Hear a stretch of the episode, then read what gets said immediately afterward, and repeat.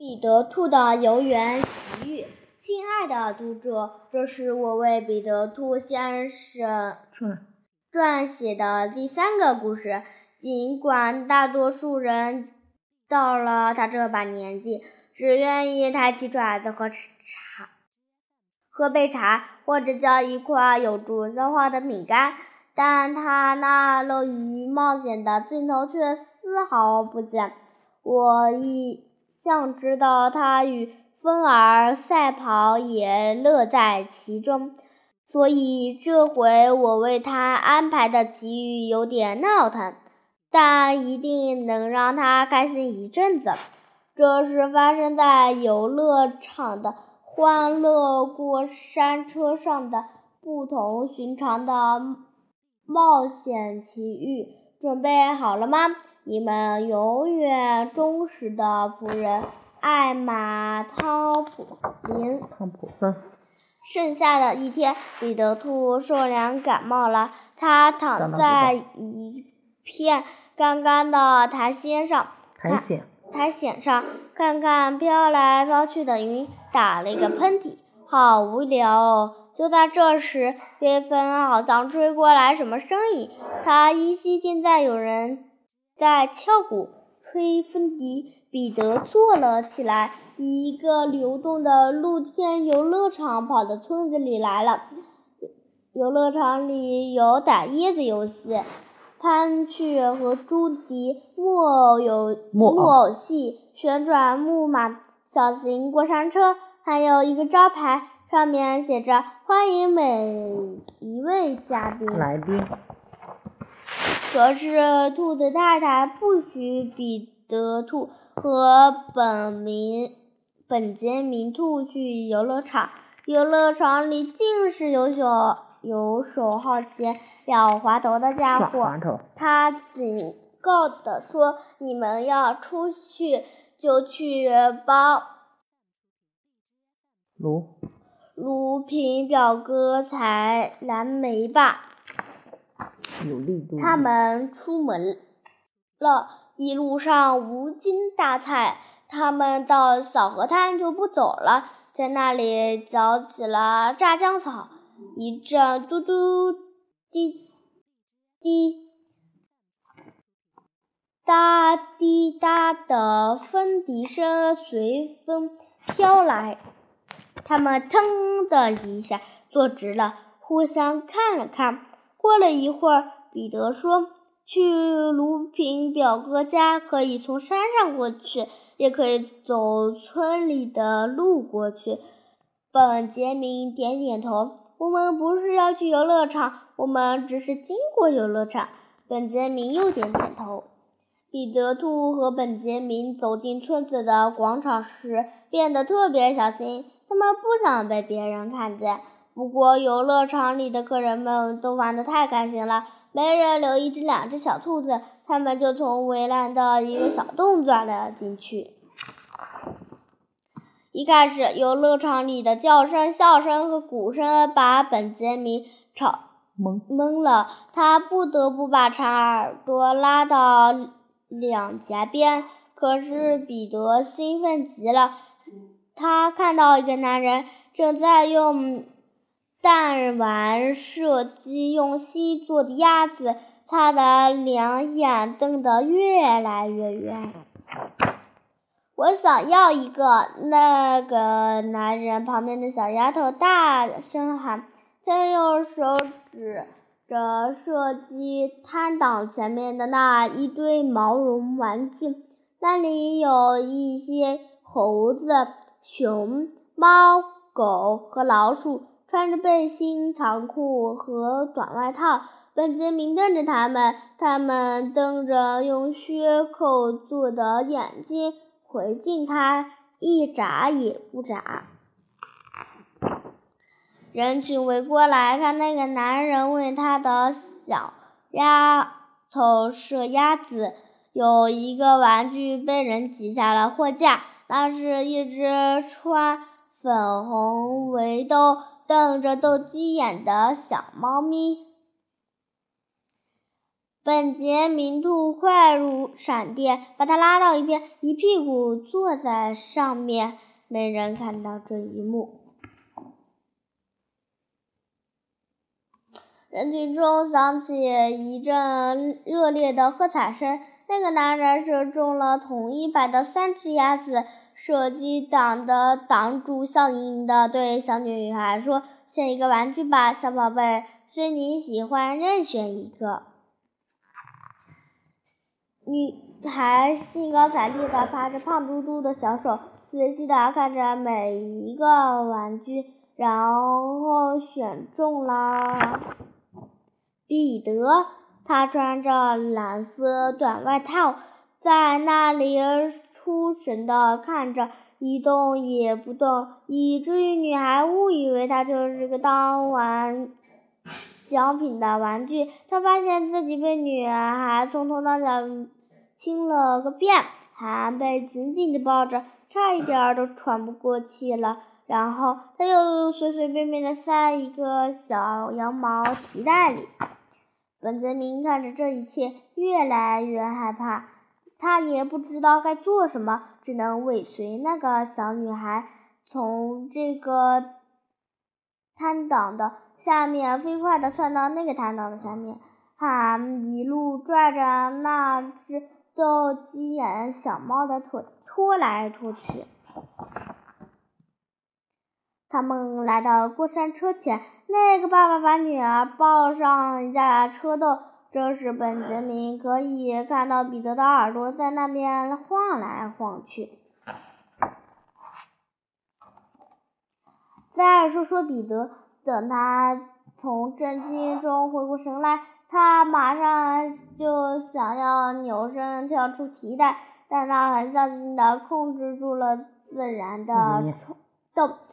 从篮子的提手看出，他可以看到过山车上横纵横交错的横梁，那架车都开始向上爬。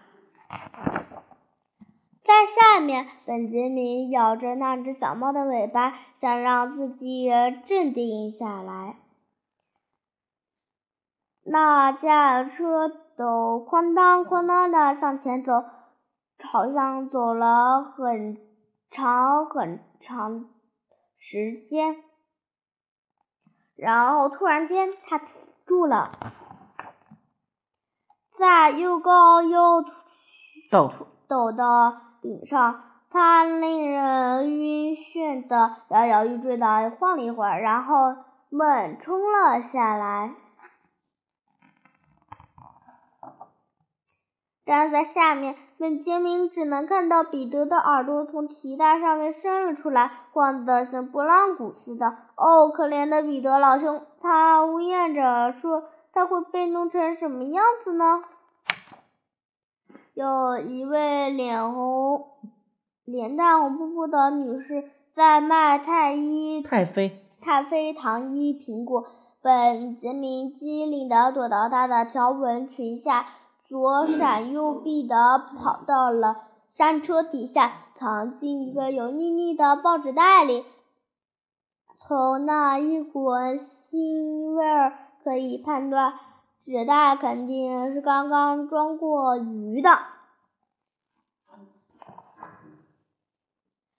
就在这时，踩载着那对妇女的妇女和彼得的车斗晃晃悠悠的停了下来。小女孩跳出车斗，袋子里的彼得被晃得浑身难受，感觉晕头转向。晕头转向。感觉好难受，女孩的爸爸也跟着跳下来，但他没有那么灵活。我的膝盖卡住了，他大声嚷嚷：“弗雷，弗洛西，帮帮我！”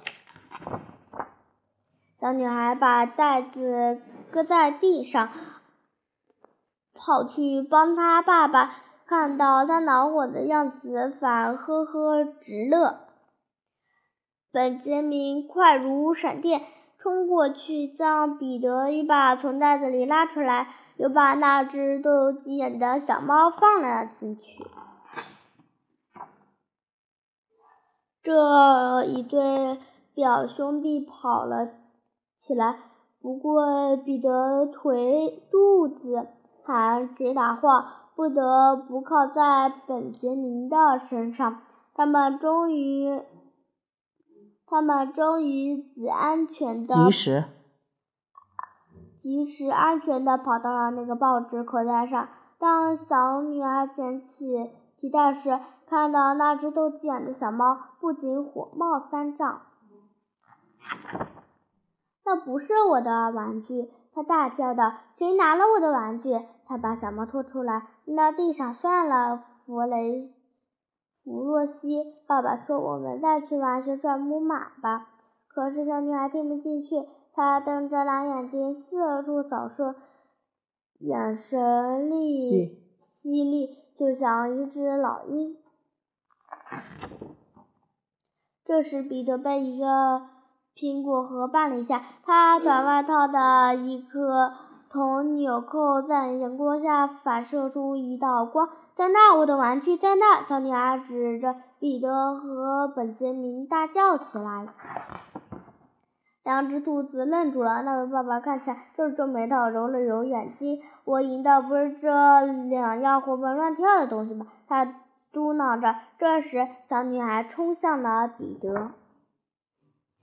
彼得和本杰明撒开腿，没命的跑。这他们这辈子从没跑过这么快。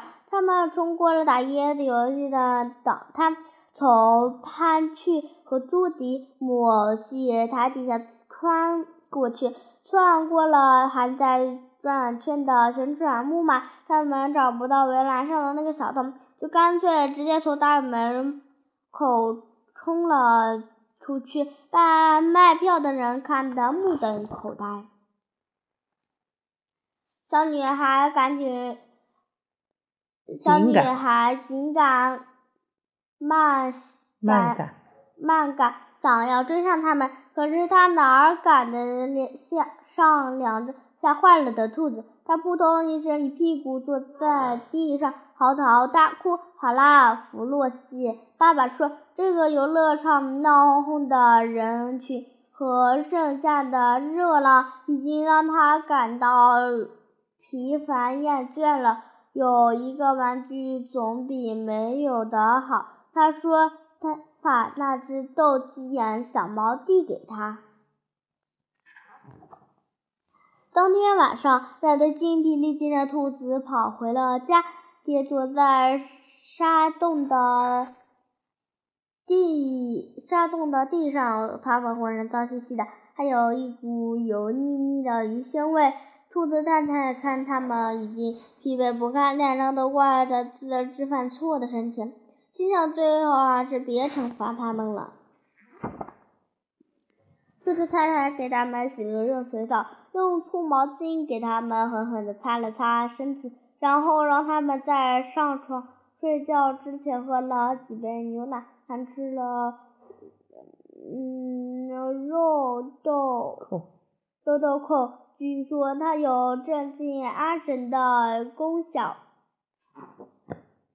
彼得睡不着觉，已过午夜十二点。本杰明发现彼得还在窗边向外眺望。黑沉沉的平线，地平线上，游乐场的灯光还在快活的闪烁着。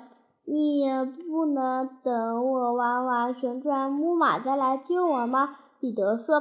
本杰明把毯子拉上来盖住耳朵，什么也没有说。